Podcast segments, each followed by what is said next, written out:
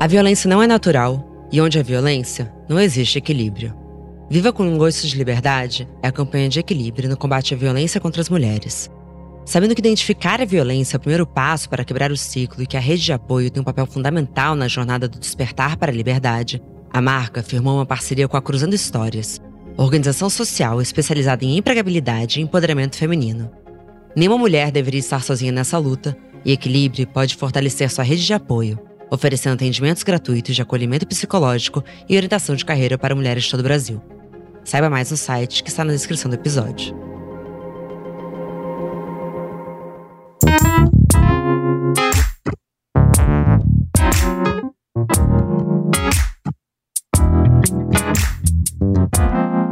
Bom dia, óbvias. Bom dia, Faida, e bom dia, Verônica. Como vocês estão hoje? Pode começar, Verônica. Bom dia, Marcela. Bom dia, homens. Tudo bem, muito bem, graças a Deus. Bom dia, Faida. Que bom que você está aqui, Verônica. Obrigada pela sua disponibilidade. Faida, e você? Como você está? Além de cansada de não estar em casa. bom dia, Marcela. Bom dia, óbvios. Bom dia, Verônica. Estou aqui Feliz pra caramba. Faida, você é uma advogada especialista em crimes de gênero, direito antidiscriminatório e feminicídios. Vou trazer um dado, mas você me corrija caso não esteja tão atualizado. Mas, segundo a ONU, ao redor do mundo, cinco mulheres ou meninas são mortas por alguém da família a cada hora. E um terço das mulheres já sofreu violência de gênero pelo menos uma vez na vida. Na sua visão, quais são as raízes culturais ou sociais que continuam a perpetuar essa violência? Eu sempre trago esse papo para o Brasil. Né? A gente precisa lembrar que o Brasil foi um país que foi colonizado. A Europa trouxe um modelo pronto que era a meta que ela tinha para o Brasil. O homem, o centro, o líder, o patriarca. A mulher era o quê? Um adereço que veio ao mundo apenas para gerar filhos. E junto com isso, um padre. Por quê? Porque tinha que ter uma forte influência religiosa para lembrar essa mulher que ela tinha que ser submissa. E assim o nosso Estado foi formado, dando a este homem a falsa ideia de que ele não era um pai, um cônjuge, ele era o dono da vida e da morte dessa mulher. Daí nasce essa falsa ideia de que este homem, quando essa mulher foge às regras que ele determina, ele tem então o poder de violentá-la. Que anote-se aqui que, com as bênçãos da lei do Estado brasileiro, aos homens foi dado a rédea da nossa vida. Então, ainda que hoje nós tenhamos inúmeras leis que reprimam tais crimes, a gente, por outro lado, precisa lembrar que aqui a gente fala de um fato histórico e por isso, ainda hoje, a gente recolhe resquício disso. Nossa, Faida, é sempre genial te ouvir. Eu já estou muito animada para o episódio que a gente vai ter hoje.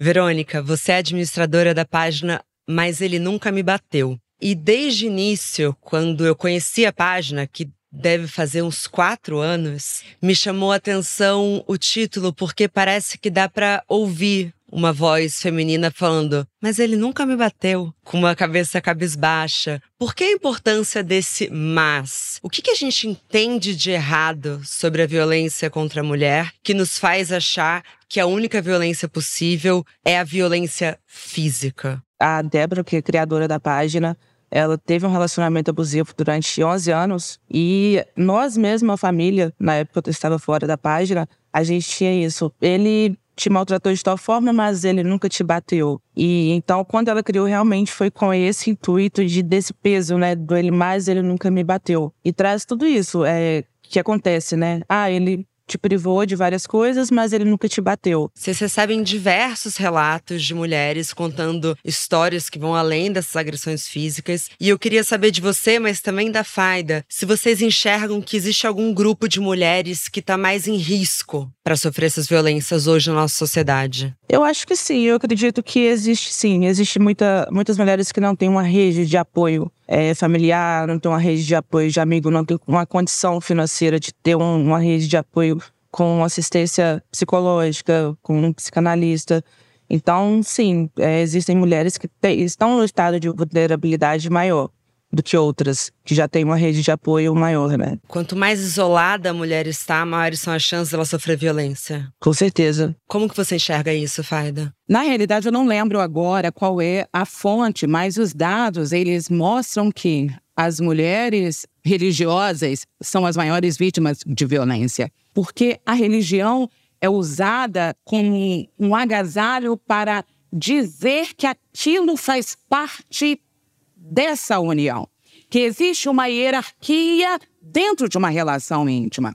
E isso faz com que essa mulher normalize relações abusivas. Por um outro lado, também as mulheres que também são mais vítimas de violência são aquelas que abrem mão da sua carreira, do seu emprego, para ser a bela recatada e do lar. Com isso, este homem traz para si as rédeas da vida dela. Por quê? Porque ali existe um poder financeiro que ele usa como troca, que ele usa como arma para oprimir e violentar, ainda que silentemente, a, com a violência psicológica, essa mulher. E aproveitando que você falou sobre a violência psicológica, eu quero explorar os diferentes tipos de violência até para que as ouvintes consigam diagnosticar caso alguém próximo a elas esteja passando por isso ou elas mesmas. Faida, como que a violência psicológica é caracterizada e por que que às vezes ela é mais difícil de identificar do que a física? Na minha opinião, essa é a pior violência de todas porque ela faz com que a mulher, inclusive, não tenha mais certeza sobre o seu juízo normal. Ela perde a autonomia, as rédeas da vida dela. Quando eu falo sobre esse tipo de violência, eu falo sobre tirar toda a autonomia que a mulher tem sobre a sua própria vida e a fazer duvidar, inclusive, da sua própria sanidade. Eu digo aonde ela vai, que horas ela vai, que horas ela volta, que roupa ela usa, quem podem ser seus amigos, qual religião ela pode seguir. Quem pode frequentar, inclusive, as suas redes, inclusive através de uma clonagem de WhatsApp que se anote não pode que é crime, né? Mas essa violência ela invade uma esfera íntima dessa mulher que faz com que ela não tenha vida. Ela não é mais um indivíduo. Ela realmente passa a ser um objeto que é de alguém. E o resultado é muito cruel. O resultado é cruel porque faz com que essa mulher adquira depressão e, em muitos casos, até o suicídio.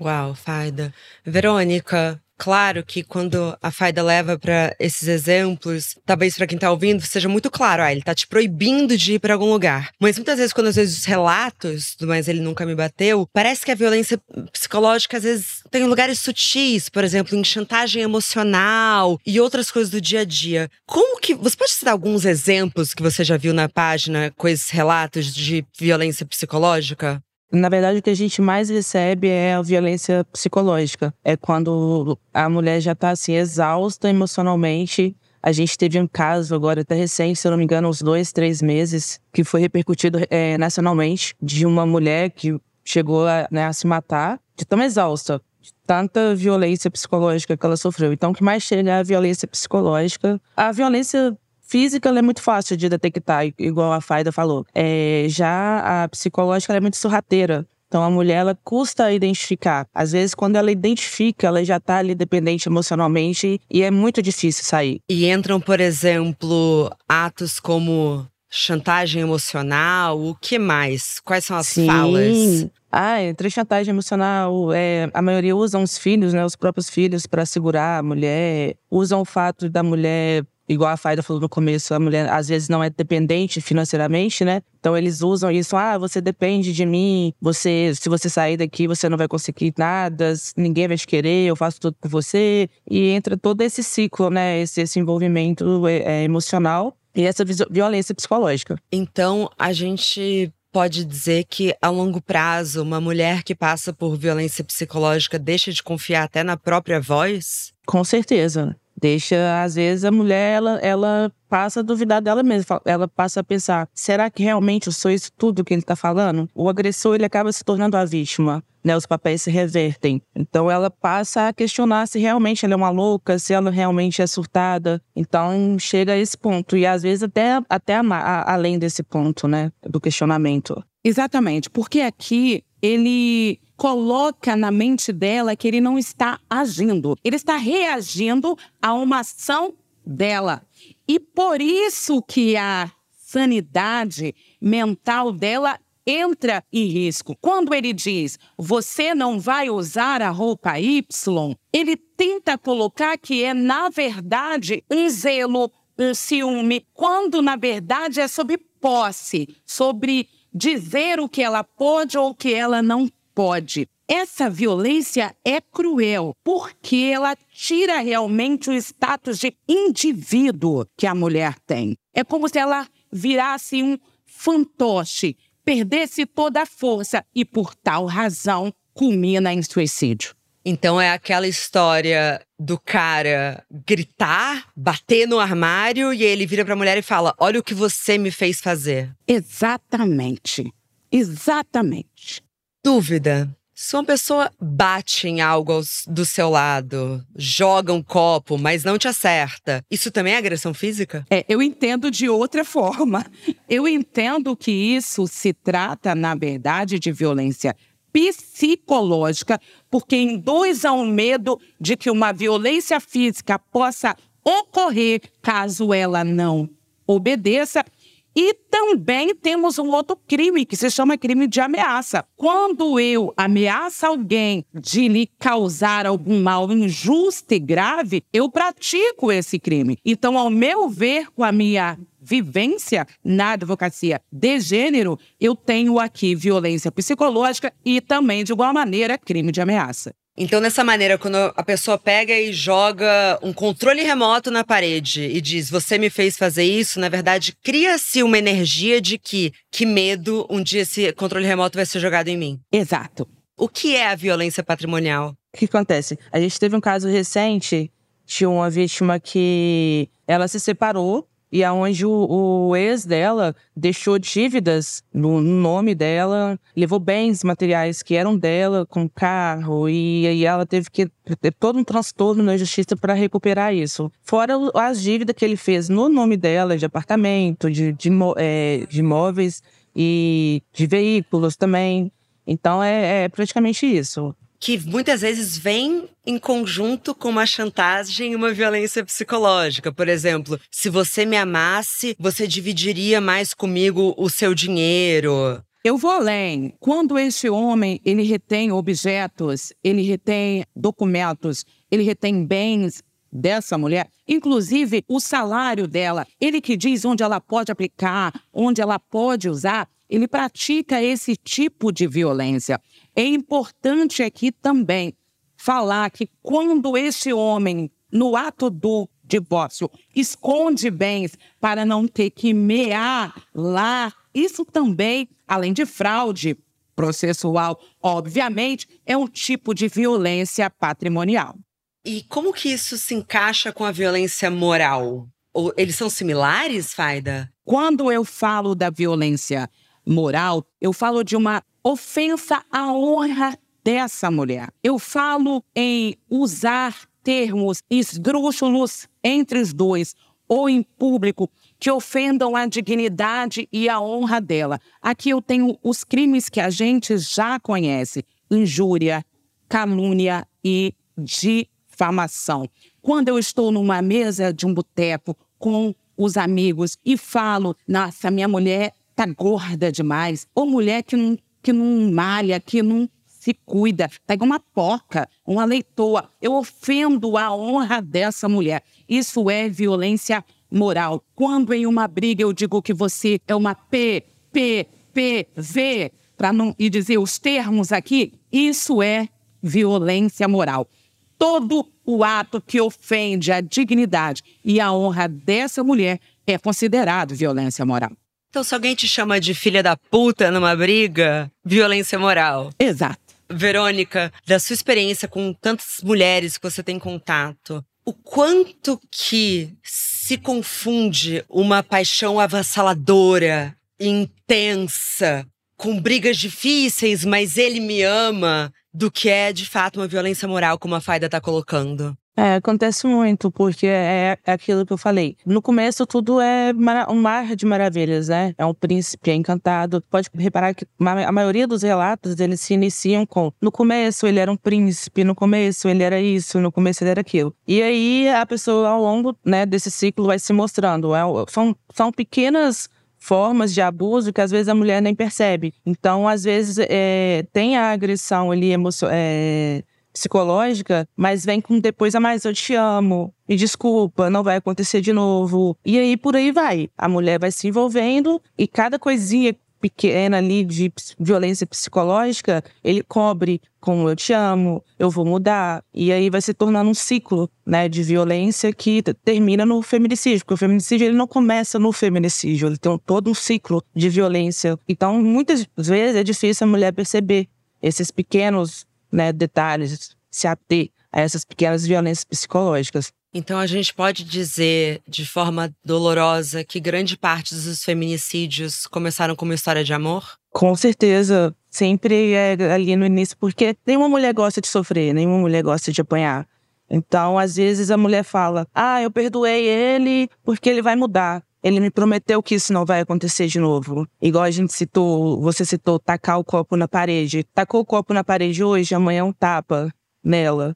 Ah, me desculpa hoje, me perdoa, amanhã eu vou mudar depois de manhã.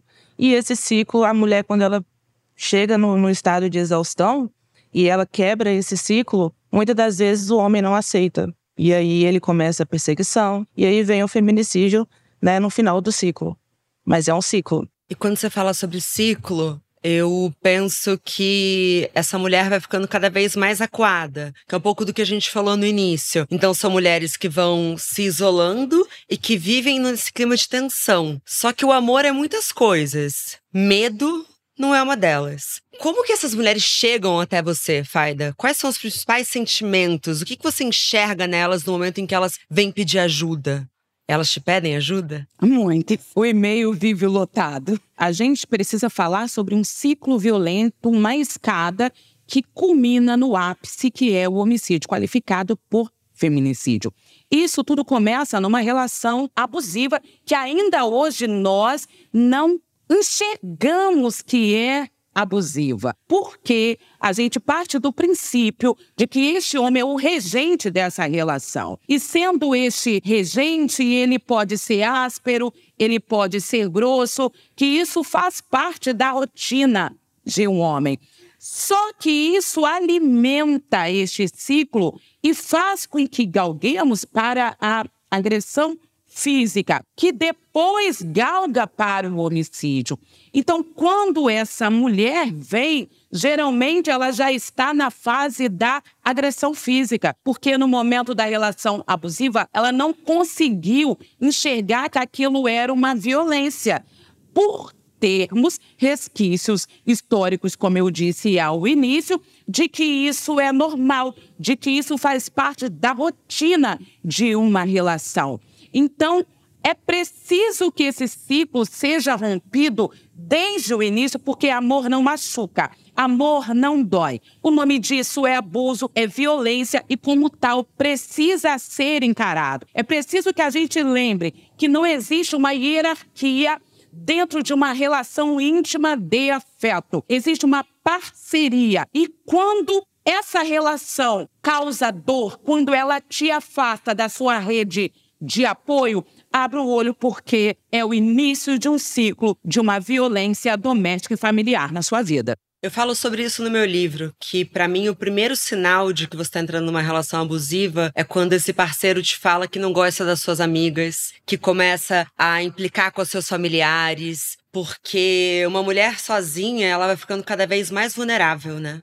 Exatamente, porque a primeira meta deste abusador é afastar essa mulher de todos aqueles que podem alertá-la que ela está vivendo uma relação abusiva. E quando ele afasta, ele consegue, de forma mais fácil, torná-la vítima e refém dos seus abusos. Por isso que eu também sempre digo, quando eu falo com mulheres, não abra mão da sua rede de apoio por nenhuma relação, porque é ela que vai te resgatar caso você seja vítima de violência. Não tem a menor dúvida. São as pessoas que vão te buscar na sua casa.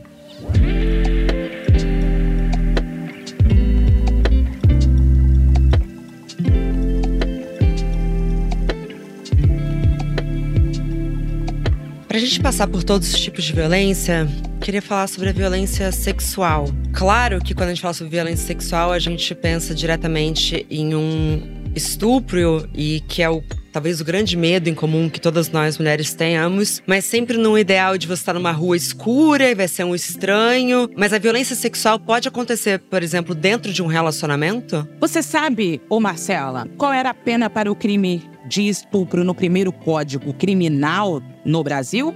Botar uma aliança no meu dedo. Ou seja, quem ficava com a pena era a mulher que foi violentada, de ter que viver o resto da sua vida com um algoz que invadiu seu corpo, sem sua anuência. Você entende como o Brasil foi moldado para oprimir e violentar os nossos corpos? Então, ainda hoje, com, obviamente, ajuda religiosa, tem-se a ideia de que o sexo ele é uma obrigação do matrimônio, quando na verdade este reggae é uma mentira, é uma fake news. Quando alguém obriga você a ter uma relação íntima sem que você queira, usando de ameaça ou até de violência, ele pratica um crime de estupro.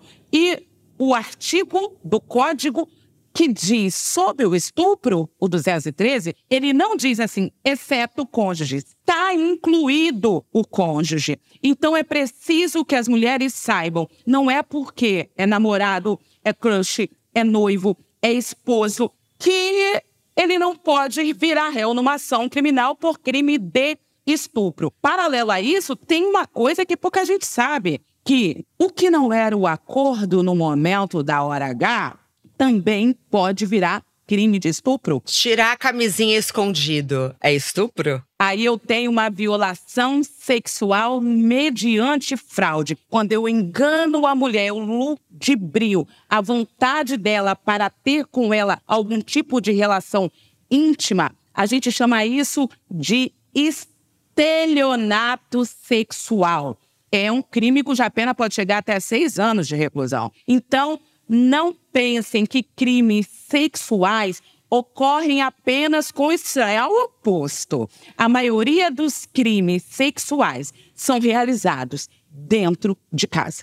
Verônica, você enxerga isso dentro dos relatos da página? Sim, enxergo. Inclusive, a gente tem um, um destaque né, que é a violência matrimonial, que acontece muito isso, né? Até mulheres que acabaram de ganhar bebê, tem que passar por aquele período, e acontece muito. Dá até um enjoo, né?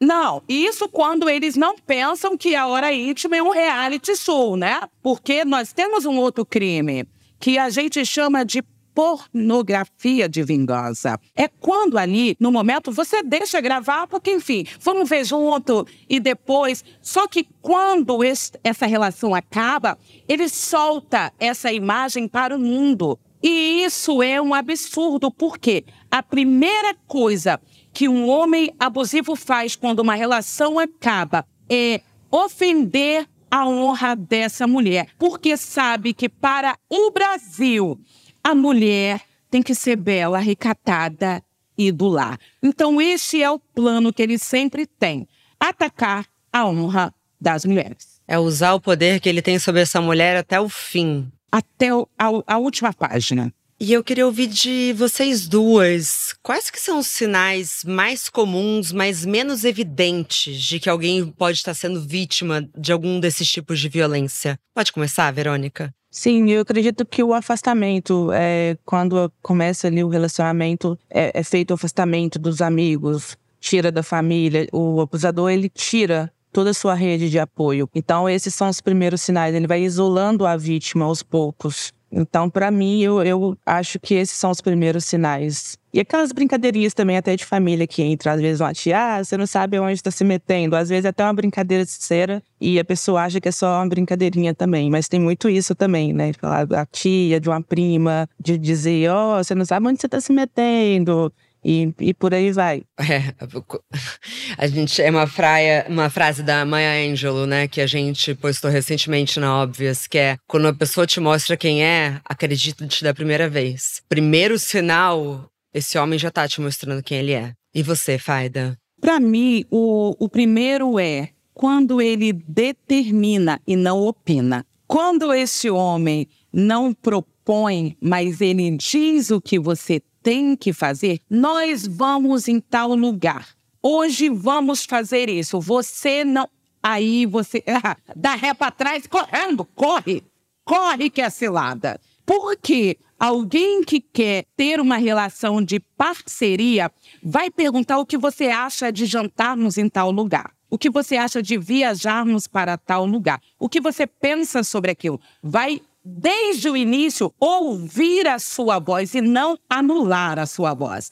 Então, na minha opinião, é quem desde o início determina e não apenas opina. E o que você enxerga, Faida, na nossa cultura que segue perpetuando com que as vítimas neguem ou minimizem essas violências que, para nós que nos relacionamos e estudamos isso, está tão claro? Ainda hoje, em 2023, os números são absurdos porque nós reproduzimos isso nas nossas casas. A cada quatro minutos, uma mulher é vítima de violência no Brasil. A cada dez minutos, uma mulher é vítima de estupro no Brasil. A cada seis horas, uma é morta. E por que, se hoje nós temos tantas leis que reprimem os crimes, que o problema é que não é lei?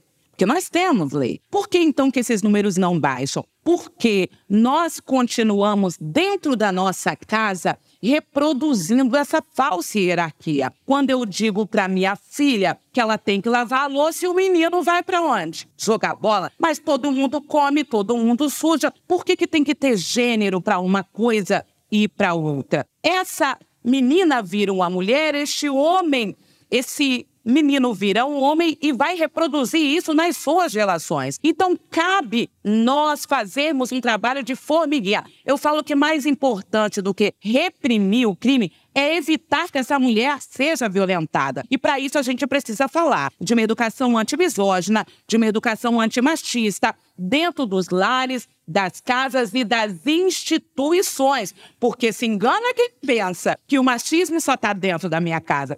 Se ele é cultural, é histórico, logo ele está entranhado, inclusive no sistema de justiça. Olhe os números de quantas mulheres que são revitimizadas por lá. Olhe como esses ambientes ainda são tão hostis para as mulheres. Então, cabe essa nova geração não replicar e romper esse ciclo patriarcal que oprime as mulheres ainda em 2023, para que a gente um dia possa ter um Brasil mais justo, mais equânime e que, de fato, respeite todas as mulheres. Pai, eu já volto para você porque eu quero falar sobre revitimização. Mas antes, queria ouvir de você, Verônica. Uma vez que é tão comum infelizmente, essas mulheres minimizarem ou até negarem o que elas estão vivendo, como que as pessoas ao redor que enxergam que existe uma violência ali podem abordá-las sem afastá-las? É quase impossível é, esse não afastamento, porque isso vem da própria vítima. Como que a gente pode abordar, por exemplo, uma amiga que está sofrendo uma violência e que talvez não esteja enxergando? Pode, por exemplo, apresentar páginas, pode fazer indicar né, leituras, pode mostrar de, de alguma forma pode chegar para ela e conversar, tentar entender o que está acontecendo, mostrar para ela as mudanças que têm acontecido no cotidiano, né, no cotidiano dela. E eu acho que é a forma mais fácil, porque quando você já chega ali, tipo, ah, você está sendo vítima, e aí o afastamento já é automático, é, já acontece esse afastamento. E assim, eu tenho exemplos até de pessoas que que eu já cheguei, conversei, e a pessoa começa, parece que dá um efeito contrário a pessoa quer mostrar que não. Quer mostrar que eu tô errada e o, o agressor é ótimo, é excelente e ela não está vivendo aquilo. Então, mas é indicar uma ajuda profissional, buscar um, uma terapia, é a melhor forma. Às vezes, até perceber pela semelhança. Então, ao invés de falar, olha, eu tô enxergando o que você está vivendo, indica uma série que existe uma relação abusiva, indica um livro que tem uma relação abusiva, porque talvez é ajudar com que essa pessoa se autodiagnostique. O problema é que qual que é o tempo disso?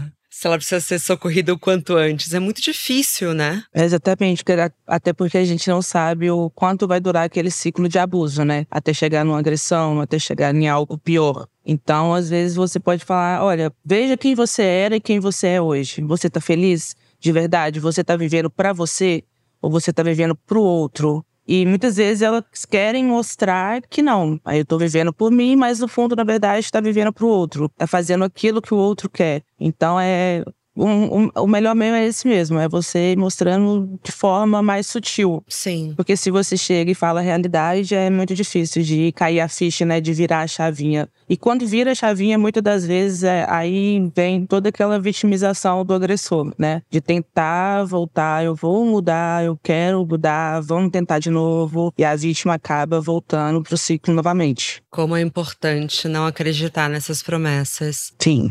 Faida, o que é revitimização? É quando eu faço essa vítima reviver toda a violência que ela já foi vítima, que ela já sofreu. Eu causo nessa vítima a mesma dor que o criminoso causou com a violência. Os dados dão conta que quase 50% das mulheres que vão às delegacias ainda são revitimizadas, o que mostra que esse ambiente ainda é um ambiente extremamente machista, misógino e hostil para as mulheres. Não obstante isso, o sistema de justiça também ainda hoje recolhe resquícios desse machismo e bota às vezes em dúvida a palavra da mulher faz com que ela novamente reviva traumas, violências e seja novamente vítima. Importante deixar registrado que isso é crime de abuso de autoridade. E caso essa mulher seja vítima, que procure a ouvidoria ou o Ministério Público, para que esse agente público que praticou possa responder nos mais rígidos rigores da lei. Olhando um pouco para frente e pensando que se felizmente uma mulher consegue se libertar de uma relação em que existia violência, as consequências que ficam emocionais duram a longo prazo, suponho. Como que essa mulher pode fazer um tratamento para tratar e não passar esse trauma a durar o resto da vida dela? Eu entendo que primeiro ponto, resgate os amigos que você deixou pelo caminho para viver este amor fake. Resgate aquilo que você gostava de fazer, que você deixou de fazer para fazer a vontade do outro. Procure uma carreira, porque quando você procura uma carreira, você passa a ser líder de si mesmo. Empodere-se. Porque quase sempre as relações abusivas, sabe aquele reggae que venderam pra gente? Você tem que achar a metade da laranja tem nada. Você tem que ser inteira para achar alguém que já agregue o mulherão que você é. Porque quando você busca a metade da laranja, algo que falta, você fica dependente emocionalmente. Então, resgate amigos, procure uma carreira, terapia, obviamente, porque todo mundo merece, inclusive a gente. E lembre-se que amor não dói. Amor é algo para a pele ficar bonita para a vida ficar mais alegre e não algo para que você tenha que usar produtos para arrancar olheira. O nome disso é violência e abuso. Verônica. Eu concordo com a Faida também. É voltar né, ao que era antes. Voltar ao ciclo de amizade, à sua rede de apoio familiar, é você estar tá próximo às pessoas que te amam de verdade, né? Que estão ali por você de verdade. Porque, igual a Faida disse, amor não dói, amor não machuca, né? O amor é para ser algo leve, algo limpo. Então, é, é realmente é esse resgate. Bom, para a gente finalizar, e desde já agradeço muito vocês duas, quais são os canais que as mulheres que querem procurar ajuda ou ajudar outras mulheres em suas redes de apoio podem entrar em contato? Eu sempre indico, caso a violência esteja acontecendo na hora, ligue 190, porque é o número que a polícia vai naquele momento. Caso ela já tenha sido realizada, ligue 180. Obviamente que aqui eu falo sobre as mulheres ouvintes. As mulheres surdas precisam mandar via WhatsApp, que agora, ainda bem que tem no 180. É importante também saber que o Brasil tem inúmeras ONGs que trabalham para ajudar de maneira filantrópica, gratuita, as mulheres vítimas de violência. Agora, se você não quer ir à delegacia porque é um ambiente hostil, abra o site do Ministério Público. Você pode fazer a denúncia de dentro da sua casa, sem ter que enfrentar este ambiente que realmente ainda é tão hostil para as mulheres. Depois que você fizer a denúncia no site, o Ministério Público abrirá um inquérito policial e esse homem vai responder nos rigores que manda a lei. Mas o último recado que eu acho muito importante dar: você que é amiga, que é prima, que é mãe, que é irmã de uma mulher vítima de violência, não diga para ela relevar.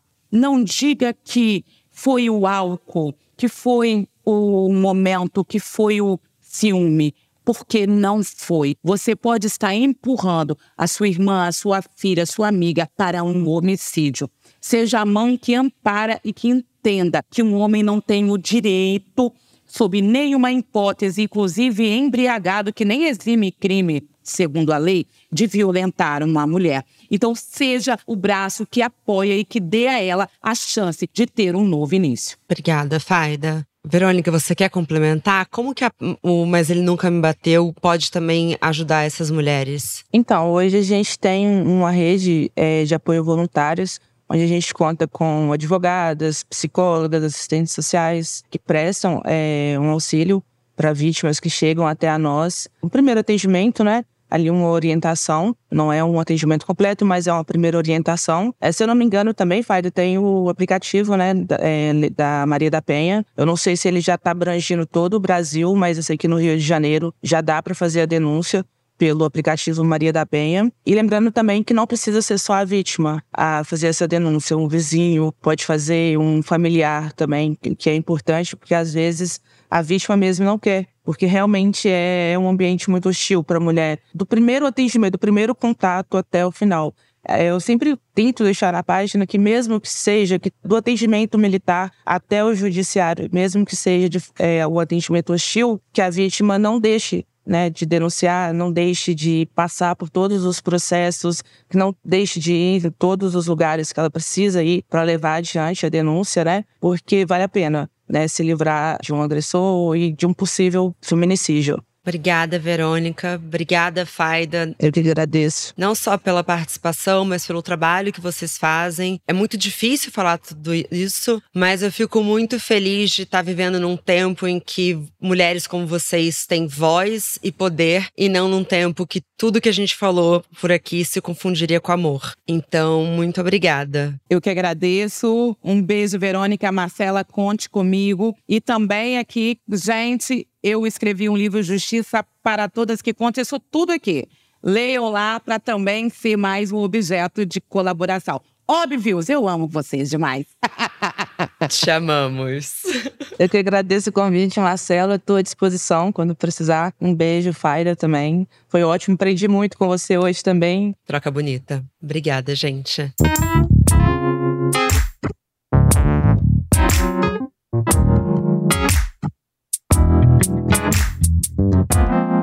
Bom dia, óbvias!